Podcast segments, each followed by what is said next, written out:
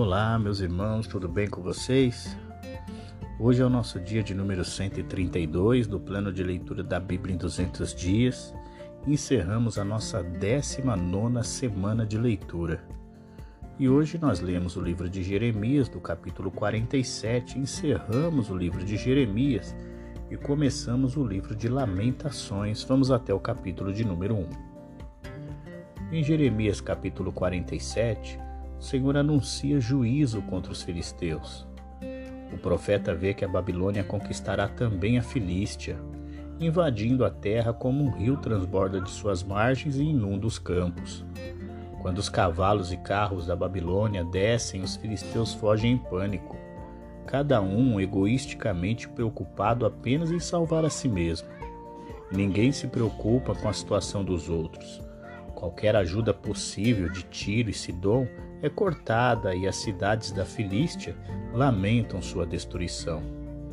Jeremias imagina os filisteus clamando a Deus, pedindo-lhe que pare a matança na Babilônia. O profeta então responde em nome de Deus, apontando que o julgamento de Deus deve continuar até que seja completo. Em Jeremias capítulo 48, o Senhor Deus continua anunciando juízo contra os inimigos de Israel e de Judá, e desta vez o alvo é Moabe, um dos filhos de Ló. O motivo é basicamente o mesmo: arrogância, idolatria, prostituição, corrupção, impiedade e injustiça. Moabe foi uma nação que tentou formar uma aliança com Judá contra a Babilônia. Moabe agora sofrerá a ira da Babilônia Jeremias retrata a cena: a terra devastada, fortalezas destruídas, cidades destruídas, pessoas gritando em perigo, refugiados fugindo dos exércitos invasores. Moabe não pode salvar a sua nação, o próprio Deus nacional. E em vez disso, será levado ao cativeiro junto com os líderes civis e religiosos. As cidades de Moabe ficarão desertas. Ao destruir Moabe, os babilônios estão executando a obra de julgamento de Deus. Portanto, eles devem realizar esse trabalho até a sua conclusão. Como seu povo não havia sido levado para o exílio anteriormente, Moabe é comparado ao vinho que pode permanecer em uma jarra sem ser perturbado. Mas agora, porque seu povo será levado cativo para a Babilônia, é comparado ao vinho que deve ser esvaziado de seu jarro. Os Moabitas perderão a confiança em seu Deus que se mostrou impotente para salvá-los. O melhor dos soldados de Moabe será morto num massacre terrível e haverá luto generalizado sobre a nação destruída. As pessoas em Moabe ficarão chocadas ao saber como as defesas da nação foram arruinadas. A nação orgulhosa será desonrada, a nação poderosa será quebrada conforme o julgamento de Deus que se espalha de uma cidade moabita para outra. O povo de Moabe antes desprezava e zombava de Israel e de Judá, mas agora será desprezado e zombado de si mesmo. Eles beberão a ira de Deus até ficarem bêbados e vomitar. Antes orgulhosos e arrogantes, os moabitas agora são forçados a fugir envergonhados para buscar refúgio nas cavernas e covis das montanhas. Jeremias até sente pena deles ao ver seu poder generalizado quebrado, suas colheitas destruídas, seu país arruinado. O povo rapa a cabeça, corta a carne, se veste de saco como um sinal de luto, mas é tarde demais. Moabe acabou. É como uma panela quebrada jogada no lixo. Em uma declaração final da destruição de Moabe, o profeta retrata a Babilônia lançando-se sobre Moabe como uma águia sobre sua presa. Não importa para onde eles se voltem, não haverá escapatória para aqueles sobre os quais o julgamento de Deus recairá. As principais cidades de Moabe serão queimadas e em seu povo levado cativo. No entanto, Deus, em sua misericórdia, preservará novamente um remanescente. Em Jeremias capítulo 49, o Senhor Deus anuncia juízo contra os Amonitas, os Edomitas e contra Damasco. Além deles, o Senhor também quebrará o arco de Elão. Como sua nação, irmã, Moabe, Amon era um parente distante da nação de Judá. Amon e Moabe eram descendentes de Ló. Judá era descendente do tio de Ló, Abraão. Amon e Moabe ocuparam parte da região do Planalto a leste do Rio Jordão, o que significava que eram vizinhos imediatos de Israel e de Judá a leste. Cerca de um século antes da época de Jeremias, a Assíria conquistou o reino norte de Israel e levou o povo ao cativeiro. Aparentemente, Amon então aproveitou a oportunidade para tomar o território de Gade, uma das tribos fronteiriças de Israel. Mas Amon esqueceu que Israel ainda era o povo de Deus. Jeremias disse a Amon que ela seria conquistada e a sua capital Rabá destruída. Israel então retornaria ao seu próprio território. Amon tinha orgulho da riqueza que havia acumulado e pensava que estava seguro contra ataques. Jeremias diz aos Amonitas que a prosperidade econômica não salvará quando o inimigo invadir. Eles serão levados para o cativeiro, embora mais tarde um remanescente retornaria à pátria. Os Edomitas, descendentes de Esaú, orgulhavam-se de serem mais inteligentes do que os povos das nações vizinhas. Eles estavam confiantes de que seu país estava seguro contra ataques porque suas montanhas escarpadas forneciam um bom sistema de defesa. O profeta diz a eles que nem sua sabedoria e nem suas defesas os salvarão da destruição que Deus determinou para eles. O trabalhador da vinha colhe as uvas maduras, mas deixa o resto. Um ladrão de casa rouba apenas o que deseja e deixa os bens restantes na casa. Mas o ataque do inimigo a Edom terá como objetivo a destruição total. Mesmo quem se esconde em cavernas, nas montanhas, não vão se escapar. Porém, Deus cuidará de todos aqueles que se tornam órfãos ou viúvas em decorrência da batalha. Se pessoas menos merecedoras da ira de Deus sofrerem sua opinião, quão mais pesada será a punição dos maus edomitas? Deus lhes assegura que as prósperas cidades de que se orgulham ficarão em ruínas e se tornarão lugares de horror. Os edomitas achavam que as fortificações que construíram ao longo de sua região montanhosa, rochosa, os tornaram protegidos contra ataques. Eles pensavam que eram invencíveis, mas se enganaram. Jeremias os avisa que não importa o quão alto eles iriam nas montanhas ou quão forte eles faziam suas defesas, nada os salvaria do julgamento vindouro. A queda de Edom seria completa, como as cidades de Sodoma e Gomorra, ela ficará em desolação. Assim como um leão vem da selva e destrói um rebanho de ovelhas, o inimigo virá e destruirá Edom. Ninguém será capaz de resistir ao exército de Deus, que escolheu para realizar o seu julgamento. Os soldados edomitas ficarão impotentes contra os seus agressores. Seu lamento será ouvido até as fronteiras de suas terras e além. Damasco era a capital do país que antigamente era conhecida como Arã e mais tarde ficou conhecido como Síria. A cidade havia sido conquistada pela Assíria, mas quando Jeremias iniciou seu ministério, ela ainda estava ocupada, tendo se tornado um centro provincial dentro do Império Assírio. Jeremias agora prevê que está prestes a sofrer os horrores da guerra e da derrota novamente, porque a Babilônia estava prestes a conquistar a Assíria.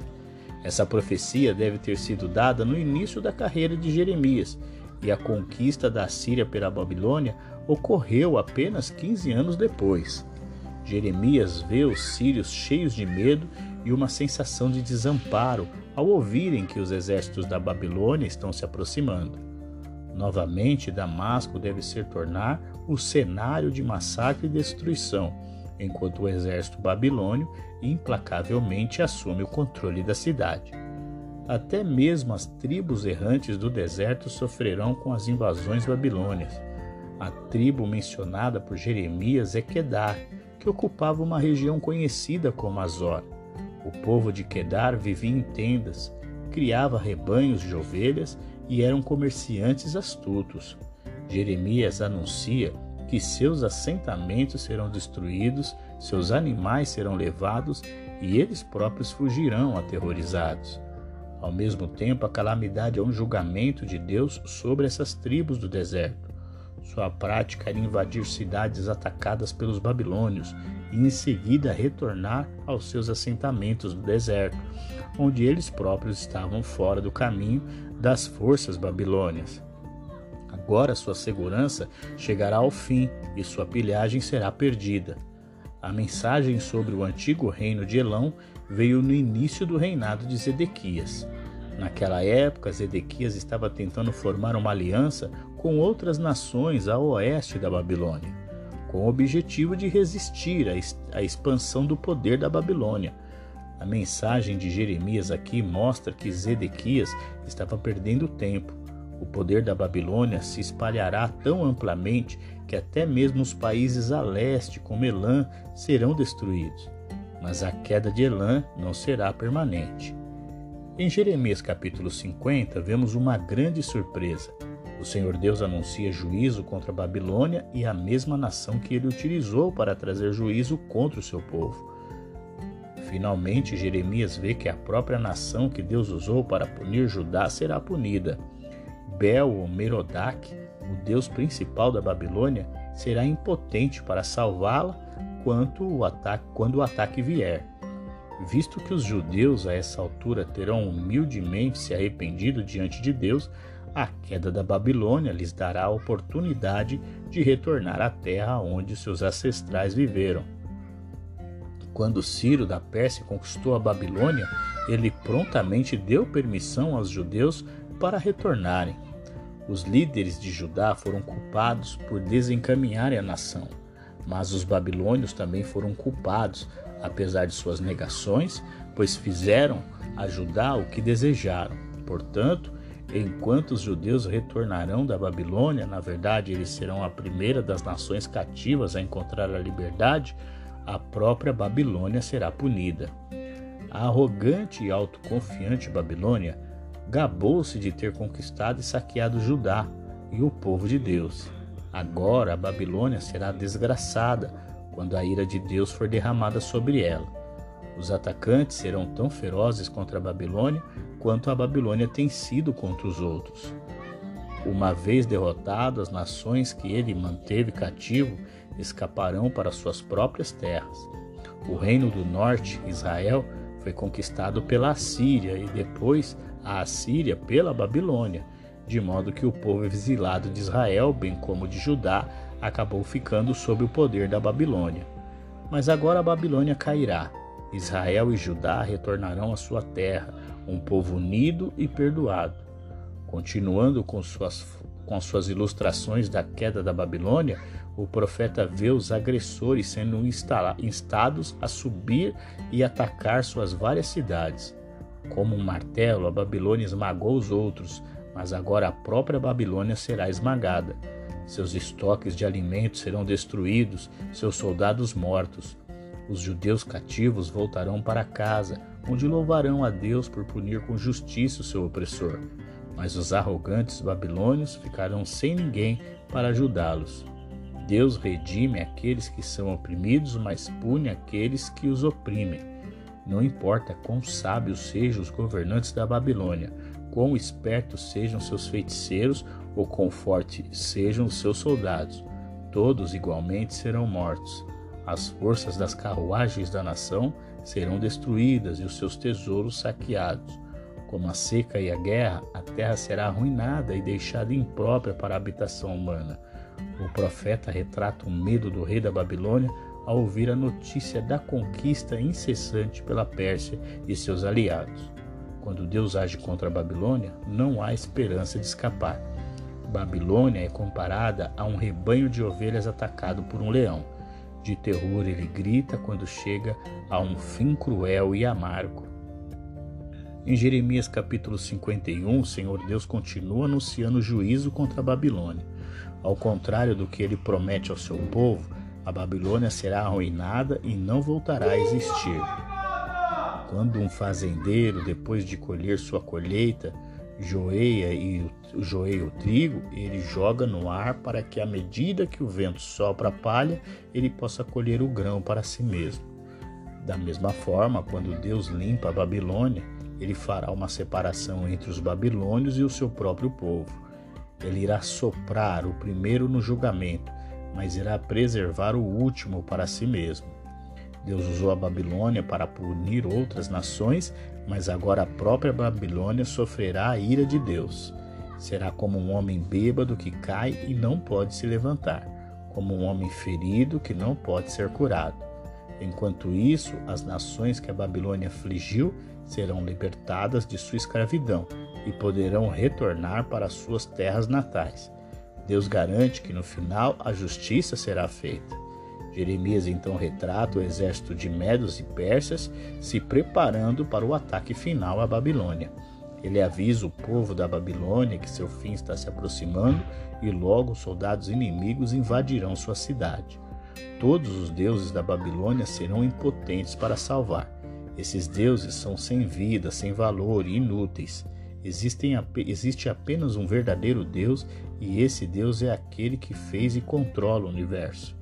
Esse mesmo Deus escolheu a nação israelita, os descendentes de Jacó, para ser o seu povo. Ele é o Deus que controla a história e, portanto, pode usar qualquer nação para punir outra, de acordo com seus propósitos. Babilônia será punida por causa da maneira como tratou Judá. Parece ser tão forte e invencível como uma montanha, mas Deus irá despedaçá-lo e deixá-lo como um deserto. Mais uma vez, o profeta descreve a cena enquanto as nações unem forças para lutar contra a Babilônia. A confusão se espalha à medida que os atacantes invadem a fortaleza da Babilônia e os mensageiros levam a notícia ao rei de que seu exército está sofrendo pesadas perdas. Está sendo esmagado como um grão pisoteado na eira. A resposta da queda da Babilônia, Jeremias lembra das orações desesperadas do povo de Judá que sempre reclamava a Deus sobre a ganância e a crueldade desenfreada da Babilônia. Eles clamaram a Deus que responsabilizaria a Babilônia pela violência que sofreram, e agora Deus está prestes a responder às suas orações. Deus defenderá a causa de seu povo e punirá a Babilônia, destruindo-a a nação será conquistada e a cidade ficará um monte de ruínas. Os babilônios, que como leões atacaram e mataram as ovelhas, agora serão mortos como ovelhas. A cidade orgulhosa e poderosa, como também chamada de Sheshash, junto com seu deus Bel, será derrotada e desgraçada. Os soldados inimigos entrarão na cidade como um mar que transborda, e o poder da Babilônia sobre as nações cativas será finalmente quebrado. O profeta avisa os judeus cativos na Babilônia para que não hesitem ou duvidem por causa dos rumores confiantes que ouvem. Eles devem estar prontos para fugir na primeira oportunidade. A Babilônia deve cair por causa de seus muitos pecados e, em particular, seus pecados contra o povo de Deus. O governante arrogante será desonrado e as nações em todos os lugares se regozijarão. Em vista de que está para acontecer, os exilados da Judéia devem cessar suas reclamações monótonas de que foram envergonhados e o templo de Deus desonrado pelo exército da Babilônia. Chegou a hora de começarem a pensar seriamente em voltar a Jerusalém pois o fim da Babilônia se aproxima. O Deus de Israel é quem determinou a destruição da Babilônia. Ele é o Senhor Todo-Poderoso, o único Rei Divino. Sua obra de julgamento trará destruição à cidade e morte a todos os homens poderosos das nações. As enormes muralhas da Babilônia não resistirão aos agressores que Deus envia contra os seus inimigos. Em Jeremias, no capítulo 52, o profeta registra a queda de Jerusalém, um momento triste e trágico na história do povo de Deus. O rei de Judá, durante seus últimos anos trágicos, foi Zedequias. Ele foi um rei fraco, cujo reinado foi caracterizado por fracassos religiosos e indecisão política. Finalmente, depois de anos de conspiração incerta, ele decidiu se rebelar abertamente contra o seu soberano Babilônia. Nabucodonosor não pôde mais ser paciente com Zedequias e decidiu esmagar Jerusalém de uma vez por todas. Logo, seus exércitos sitiaram a cidade rebelde. Zedequias havia planejado sua rebelião em cooperação com o Egito, e quando o Egito finalmente veio em auxílio de Jerusalém, a Babilônia suspendeu temporariamente o cerco. No entanto, como Jeremias havia alertado, os babilônios logo forçaram os egípcios a recuar. Eles então retornaram o cerco com a determinação de mantê-los até a queda da cidade. Quanto mais durava o cerco, mais desesperadora se tornava a situação em Jerusalém. Por toda a cidade, as pessoas estavam morrendo de doenças e fome. Após 18 meses de cerco, os babilônios romperam as muralhas da cidade. Com Jerusalém agora condenada, Zedequias e alguns de seus homens tentaram escapar, mas foram capturados por soldados inimigos. Zedequias foi cegado, acorrentado e levado para a prisão na Babilônia. Os soldados babilônios então invadiram Jerusalém. Eles destruíram a maior parte da cidade, incluindo o templo, o palácio e muitas das muralhas da cidade. Levaram a maior parte das pessoas para o cativeiro, deixando para trás apenas aqueles que não lhes serviam. Eles também despojaram o templo de seus metais valiosos, levando seus móveis, decorações, vasos e utensílios para a Babilônia. Coisas muito grandes para carregar inteiras foram quebradas para que pudessem ser carregadas mais facilmente. Os líderes da rebelião, os chefes dos sacerdotes, altos oficiais dos exércitos e principais funcionários do palácio foram executados. O escritor conclui registrando o número de pessoas levadas ao cativeiro na época das invasões separadas. A pequenez de seu número, em comparação com os dados nos livros dos reis, indica que Jeremias pode ter contado apenas os chefes das famílias. Alguns foram levados em cativo após a rendição de Joaquim. Outros no ano dos eventos registrados neste capítulo, número 29, e outros mais tarde novamente após o assassinato de Gedalias por Ismael. O novo rei da Babilônia libertou o ex-rei da Judéia, Joaquim, da prisão e o promoveu a um lugar de honra no palácio babilônio. Para os judeus cativos, isso era um sinal de que Deus não os havia esquecido e de que ainda estavam no controle de seus negócios. Isso lhes deu esperança de que ainda seriam libertos e voltariam para sua terra natal. E assim nós encerramos o livro de Jeremias e começamos agora o livro de Lamentações. E o capítulo 1 diz que o profeta Jeremias está testemunhando a desolação de Jerusalém após o ataque do exército da Babilônia. Jerusalém, antes uma cidade comercial movimentada, agora está vazia. Ela é como uma mulher que perdeu seu marido, como uma princesa que se tornou uma escrava. As nações, seus amantes, que ela pensava que ajudariam, se mostraram inúteis, algumas até mesmo traiçoeiras. Quando chegou a hora da crise de Jerusalém, todos os seus líderes fugiram, deixando o povo para ser atacado, saqueado e levado cativo. Agora que todas as atividades habituais da vida diária cessaram, restam apenas as lembranças do modo de vida agradável de que eles gostavam e a lembrança de como seus inimigos riram da sua queda. O motivo da desolação de Jerusalém é seu pecado. Em sua idolatria e maldade, ela agiu como uma mulher imoral. Agora ela foi tratada como tal os soldados babilônios não apenas entraram no templo, algo que era proibido aos estrangeiros, mas também saquearam seus metais preciosos e levaram os seus tesouros sagrados.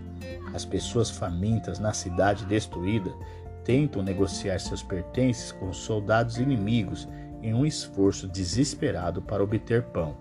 Angustiada, a cidade personifica, personificada pergunta quem passa que se sente pena dela dado pelo sofrimento que Deus lhe enviou. Ela foi atacada, queimada e deixada em uma condição de ruína desesperada. Seus pecados pesam sobre ela como um jugo pesado que pesa sobre o pescoço de um animal de trabalho. Consequentemente, quando Deus enviou os exércitos inimigos contra ela, ela estava tão fraca e desamparada que não foi capaz de resistir a eles. Embora ela não receba a simpatia pela qual clama, ela não é amarga contra Deus. Ela sabe que Deus a puniu com justiça por seus pecados. Ele alerta os outros para apreenderem com sua experiência. Quando ela pediu ajuda, ninguém veio. Algumas pessoas morreram de fome no cerco, outras foram mortas ou levadas cativas quando a cidade finalmente caiu. A dor de Jerusalém é agravada pela zombaria de seus vizinhos. Eles se regozijam com a queda de Jerusalém, mas eles próprios são ímpios. Ela ora para que Deus faça justiça contra eles, como fez contra Judá. Encerramos o nosso dia 132 do plano de leitura da Bíblia em 200 dias.